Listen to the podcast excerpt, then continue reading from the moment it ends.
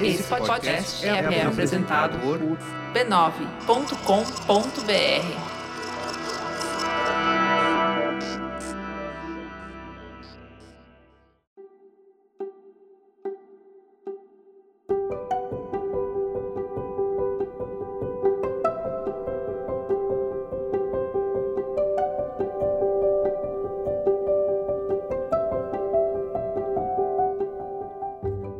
as boas-vindas ao Autoconsciente. Este é um podcast que entende você para você se entender melhor.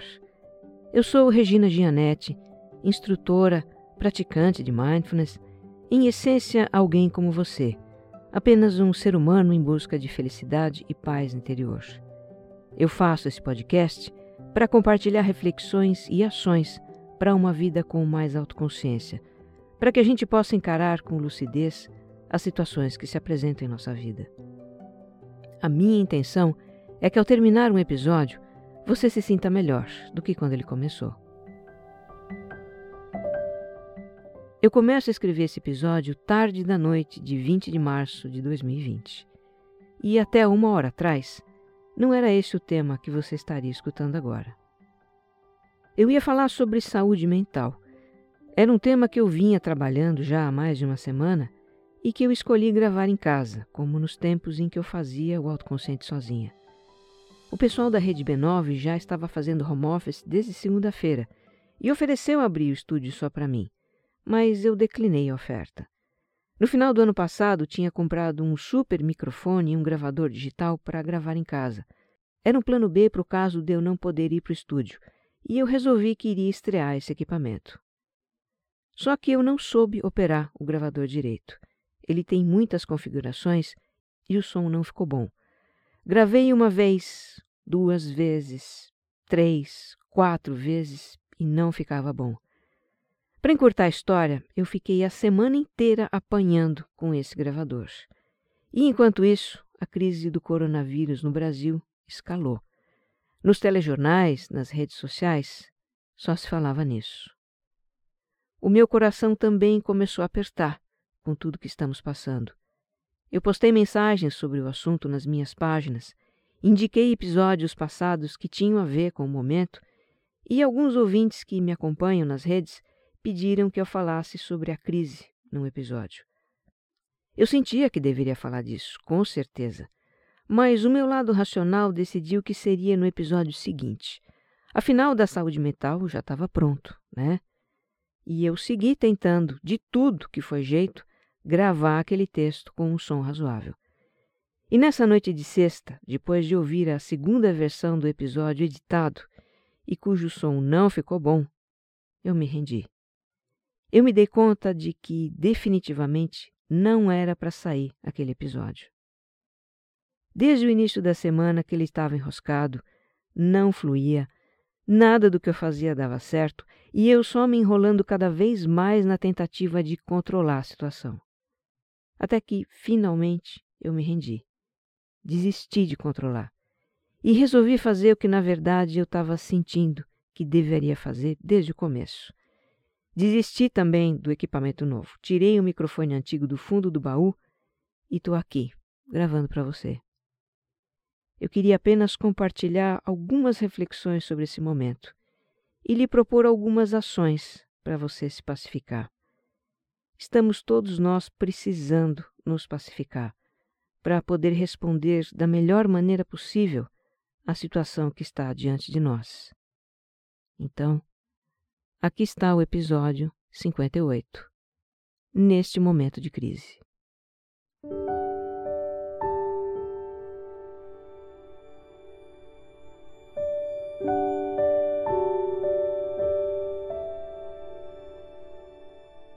Algo que está nos afligindo nessa crise é a constatação de que a gente não tem controle nenhum. E isso é muito assustador. É muito duro de admitir. E fazendo uma ligação com o episódio anterior, a ideia de que podemos ter o controle é mais uma metanarrativa que se dissolve no nosso mundo líquido. Desde o Iluminismo no século XVIII, que a gente acredita que a razão seria a fonte de progresso para a humanidade. Que a gente poderia dominar a natureza com a nossa ciência. Apostamos na ideia de que a tecnologia avançada facilitaria a nossa vida, nos daria cada vez mais controle sobre o que a gente quisesse. Aí aparece um vírus, um insignificante microorganismo, alheio à grandeza do império que a gente construiu e que escancarou as vulnerabilidades desse império. Um insignificante microorganismo foi capaz de fechar fábricas, derrubar bolsas, deixar aviões no chão, esvaziar praias, desregular as engrenagens da nossa complexa e sofisticada economia global. Aí aparece um vírus que escapa aos nossos controles de fronteiras não pode ser detido por muros altos, catracas, senhas e sistemas de identificação. Um vírus que não afeta apenas o nosso corpo, afeta muito mais a nossa mente, que se aflige ao antecipar o que de pior pode acontecer e cria ela mesma uma outra pandemia, a da ansiedade. Ansiedade que é natural diante de um perigo mas que é muitas vezes multiplicada pela avalanche de informação, misturada com desinformação, que a gente mesma viraliza. Aí aparece um vírus que nos coloca em isolamento. Somos impedidos de sair, trabalhar, socializar, nos entreter. E entre quatro paredes nos inquietamos, mesmo tendo o mundo ao alcance dos nossos polegares milhares de amigos virtuais, centenas de canais de TV. O isolamento é tão incômodo porque nos faz ficar conosco mesmos e perceber que mal suportamos estar na nossa própria companhia, que estamos muito habituados a viver para as coisas que estão lá fora e não sabemos o que fazer sem elas. Tudo isso está nos chacoalhando desde a base, não é?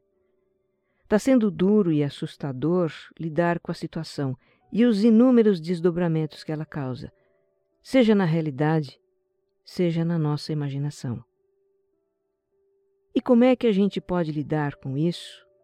E o que é que tem a aprender com isso?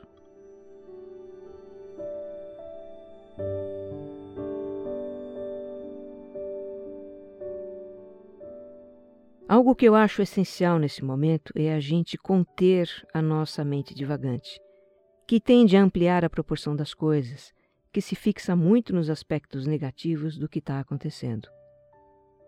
Então, quando a mente estiver tomada por um turbilhão de pensamentos de preocupação, respire.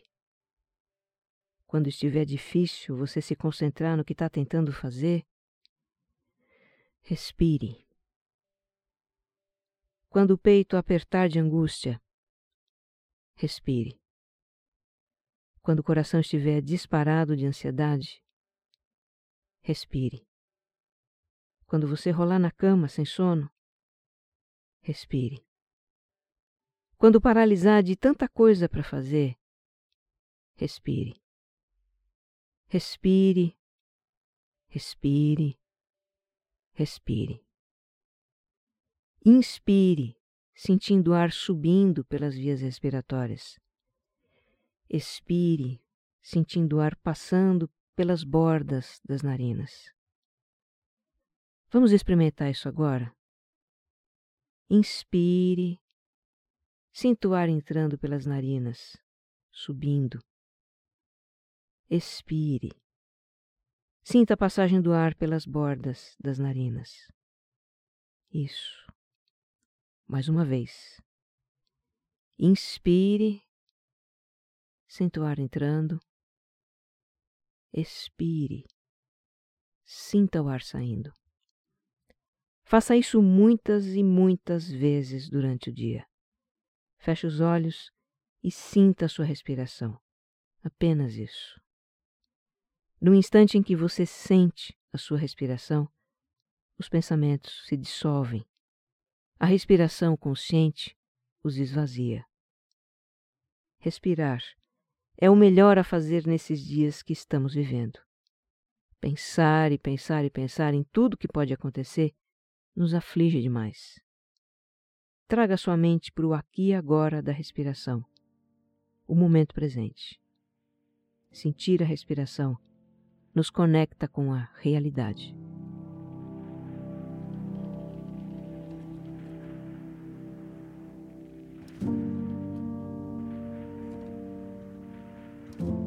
Outra coisa importante para manter a sanidade nesse momento é ter um certo distanciamento da avalanche de informações que chegam para nós pelo celular, pelas redes sociais.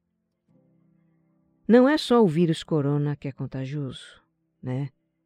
As fake news também são. As vibes muito negativas que se espalham por aí também.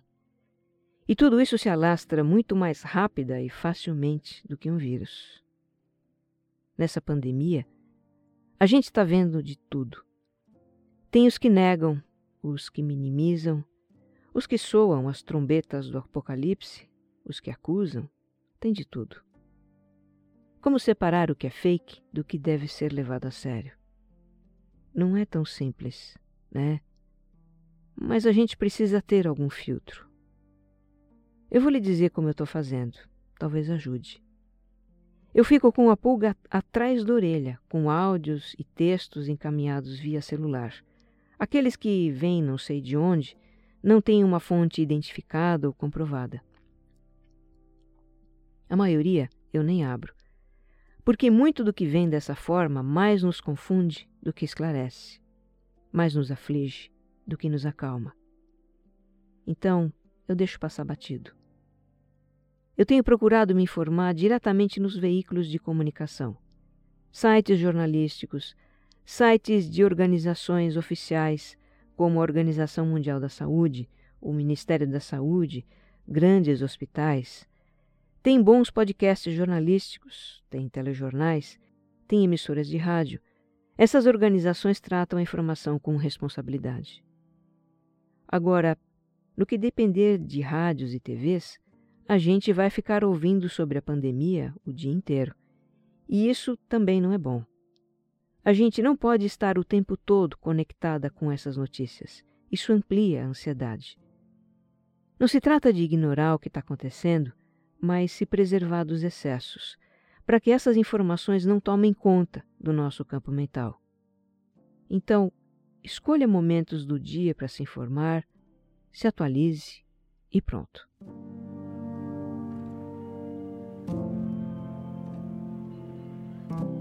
Olha, não é difícil a gente entrar na energia do pessimismo e da negatividade que está por aí. Claro que a situação é grave. Está havendo perda de vidas. Os impactos na economia vão ser severos, já estão sendo. Tudo isso é fato. Nós temos aquele nosso famoso viés de negatividade, não é? Uma tendência natural de colocar a atenção nos aspectos negativos das pessoas e situações. E isso pode nos envolver completamente, se a gente não se cuidar. Agora, como tudo na vida, essa situação tem um lado sombra e um lado luz. É importante a gente também perceber esse lado luz. Nos momentos de crise e sofrimento, é que se vê também mais compaixão. Nós despertamos para isso. Saímos daquele estado assim, ah, os problemas do mundo estão mesmo aí, faz parte. Saímos desse estado de normalidade, se é que se pode chamar assim, e entramos num estado de maior sensibilidade, em que tudo é mais agudo. Tudo nos afeta mais, nos mobiliza mais. Então, Vamos deixar que se manifeste em nós esse impulso para a compaixão, para o cuidado para conosco mesmos e para com o outro. Para mim, a imagem mais forte dessa crise foi um vídeo que circulou por aí mostrando a rua de um bairro na Itália. Uma música ecoa pelo corredor de prédios dessa rua e você vê pessoas na janela, sorrindo, acenando umas para as outras, um casal dançando na sacada. Essa cena é tão bonita, tão comovente que ela se espalhou pelo mundo. e inspirou pessoas de outros lugares a fazerem coisas parecidas, interagir com seus vizinhos de janela, conversar, cantar, trocar acenos com as luzes do celular. E se você procurar, vai encontrar fácil muitas outras cenas bonitas de compaixão. Músicos fazendo apresentações em lives de internet, patrões dispensando diaristas para ficar em casa sem deixar de pagar as diárias para que famílias não passem necessidade. Gente se mobilizando para fazer compras para idosos, campanhas de doação, prestação de serviços gratuitos, etc, etc, etc. Sabe o que eu acho mais simbólico nisso tudo? O vírus afeta todos, ricos e pobres, corintianos e palmeirenses, esquerdistas e direitistas, conservadores e liberais, gente de toda cor, de toda raça, de todo idioma, de todo credo. Que grande ironia, não é? O temível vírus nos afasta fisicamente, mas nos aproxima naquilo que somos em essência, por baixo das muitas camadas de identidade com que nos cobrimos, e apesar das barreiras imaginárias que construímos entre nós. É o isolamento forçado nos aproximando. Que lindo paradoxo. Nesse momento em que estamos presos em casa, vamos conversar mais com quem mora sob o mesmo teto. Vamos fazer coisas juntos, cozinhar, cuidar da nossa casa, brincar com as nossas crianças, ler para elas, cercar de atenção os nossos idosos. Para aqueles de nós que moram sozinhos, cumprimentar os nossos vizinhos de janela, ligar para aqueles nossos amigos que há tempos não vemos.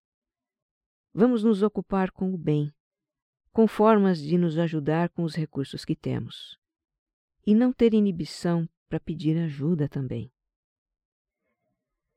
Bom, para você que já me conhece um pouquinho, eu sou uma incansável otimista, não é? Eu não perco essa mania de ver o lado luz nas coisas e pessoas. E olha, eu ainda vou contagiar você com isso. Para mim, esse é um momento grandioso. De muitas maneiras, o mundo não será mais o mesmo depois que essa pandemia passar. Vamos aproveitar essa oportunidade para criar um mundo melhor para todos nós vivermos. Mas tudo começa com cada um cuidando de si mesmo. Vamos aprender a nos dar compaixão, a reconhecer e honrar a nossa humanidade e aceitar as nossas vulnerabilidades. Tudo que trabalhamos em nós se reflete nos relacionamentos com os outros. Então, sempre que você estiver angustiado, coloque as mãos sobre o coração e diga com sinceridade, várias e várias vezes: Eu sou um ser humano em busca de felicidade. Que eu esteja bem, que eu esteja em paz, que eu esteja centrada em meu coração. E termine projetando isso para toda a humanidade. Somos todos seres humanos em busca de felicidade. Que estejamos bem, que estejamos em paz, que estejamos centrados em nosso coração. Um abraço.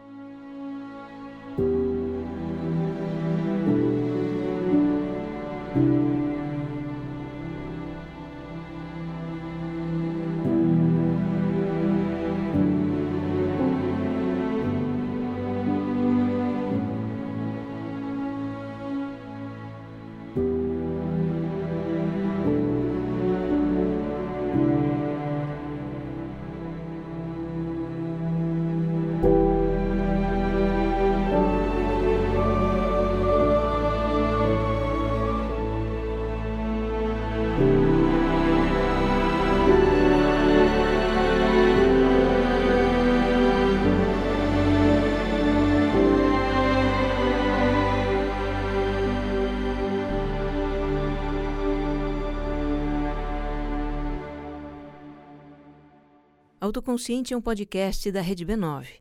Roteiro e apresentação de Regina Gianetti. Edição de som Jéssica Correia. Capas e publicação, AG Barros.